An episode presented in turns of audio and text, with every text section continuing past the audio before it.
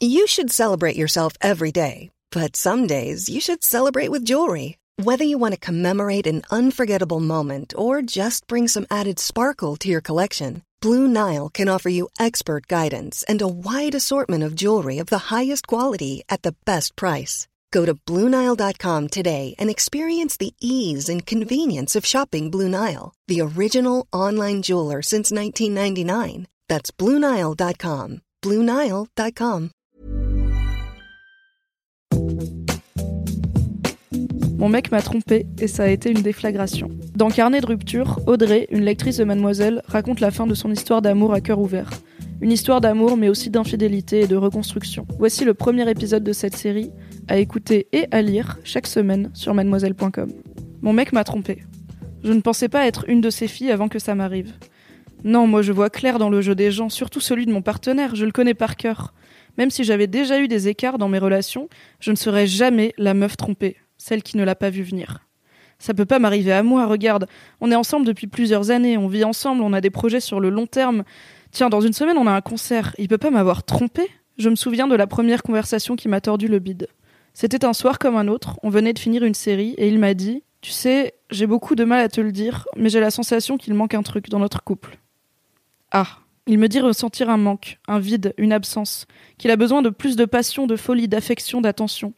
Je ne dors pas très bien cette nuit-là. Je ne comprends pas, alors je cherche tout de suite des raisons et des solutions. C'est vrai que je travaille beaucoup. C'est vrai qu'on n'a pas fait l'amour ce mois-ci.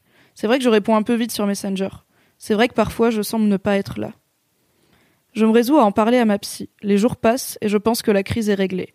Je suis plus attentive à ses besoins, on passe des bons moments ensemble, et il ne m'en reparle pas. Parfois il rentre très tard, ou très tôt à l'heure où on apporte les croissants.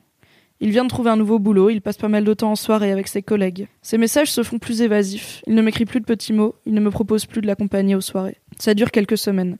J'associe ça à sa nouvelle vie professionnelle et je me dis, vivement qu'on profite des vacances, qu'on se retrouve. Les vacances arrivent enfin, et je respire un peu mieux. Mais le dernier soir, alors que j'allais éteindre la lumière, il me regarde droit dans les yeux. Tu vois, c'est ça le problème. Que j'éteigne la lumière? Non, le problème c'est qu'il ressent encore ce manque au plus profond de ses entrailles. Je suis à côté de toi et pourtant j'ai l'impression que tu n'es pas là. Il met le doigt sur le décalage entre ses attentes, ses besoins et ce que je suis prête à lui offrir. Il doute de ses sentiments pour moi, il ne sait plus où il en est, et il ne sait plus si sa vie correspond à ce dont il a toujours rêvé. Je me dis qu'il fait une crise de la trentaine, mais dans ma tête, ça y est, nous sommes séparés. Je ne veux pas vivre avec une personne qui n'est pas heureuse avec moi. Des années de relations et de projets à deux s'effondrent. Je réalise que pendant des semaines, il m'a menti en m'affirmant qu'il allait bien. Pour la première fois de ma vie, j'ai envie de mourir. Nous vivons la discussion la plus importante de notre histoire de couple et son téléphone vibre à plusieurs reprises.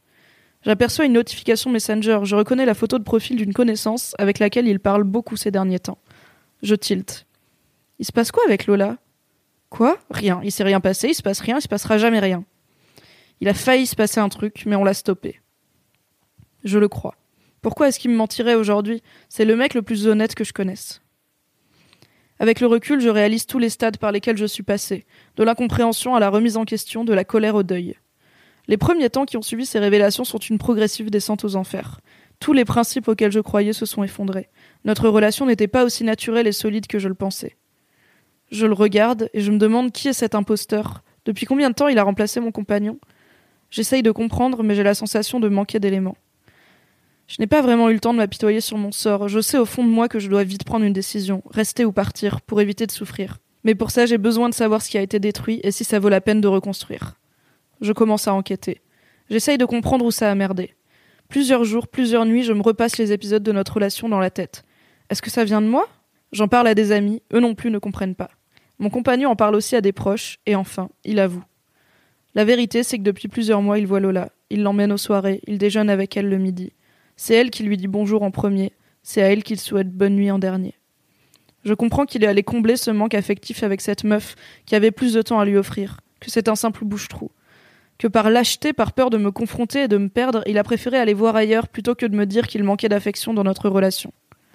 Je suis sonné. Je me dis, c'est fini, je pourrai plus jamais lui faire confiance. Je pleure, longuement, doucement, silencieusement. Pour la première fois de ma vie, j'ai envie de le frapper, et je me dis que ça fait beaucoup de premières fois dont j'aurais pu me passer. J'ai envie qu'il me prenne dans ses bras, qu'il me dise qu'il est désolé, qu'il a merdé, qu'il m'aime, qu'il pleure avec moi. Mais lui aussi est sonné, il me fixe avec ses yeux tristes qu'il porte depuis des semaines.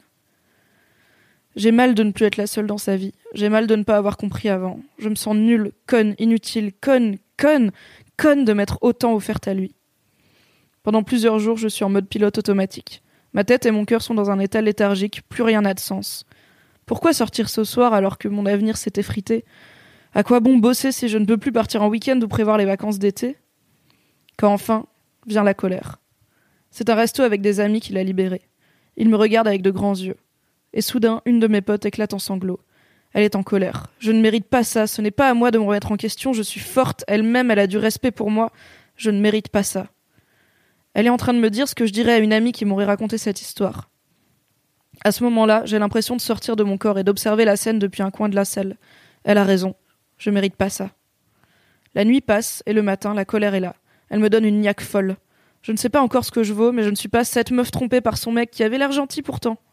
Ça me donne assez d'énergie pour aller le confronter et tout lui balancer. T'es qu'un gamin lâche, immature. À ta place, j'aurais honte de me regarder dans le miroir. T'as aucune excuse. Tu t'es comporté comme un connard égoïste.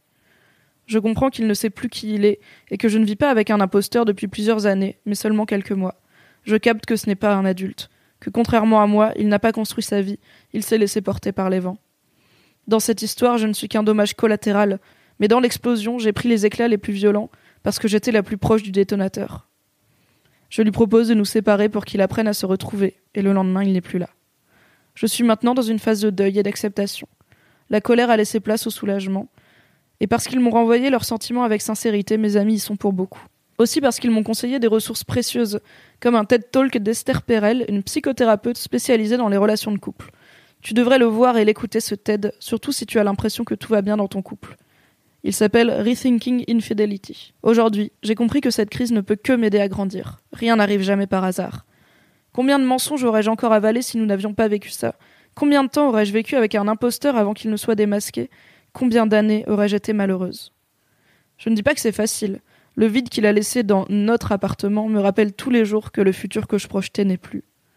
J'apprends à vivre seule, je change mes habitudes, j'apprivoise le temps, je vis au jour le jour. Je déteste ça, mais j'ai pas d'autre choix. Et c'est pour le mieux. La souffrance est là, la crise de confiance toujours béante, mais je sais que ça pourrait être pire. Je sais que je mérite mieux. Et que toi aussi, si tu as traversé ça, tu mérites mieux. Je sais maintenant qu'on se croit toujours moins forte qu'on ne l'est vraiment, quand mes amis me disent t'es forte et indépendante, je les entends parce que j'ai enfin disqualifié la petite voix qui répétait ils disent ça pour te faire plaisir. Je viens de me prouver qu'on y survit. Esther Perel conclut sa conférence TED en affirmant que souvent, les liaisons permettent la découverte de soi. Et j'ai hâte de me rencontrer. Rendez-vous dans une semaine pour l'épisode 2 du carnet de rupture. Comment je suis devenue la mère de mon mec, à écouter sur mademoiselle.com.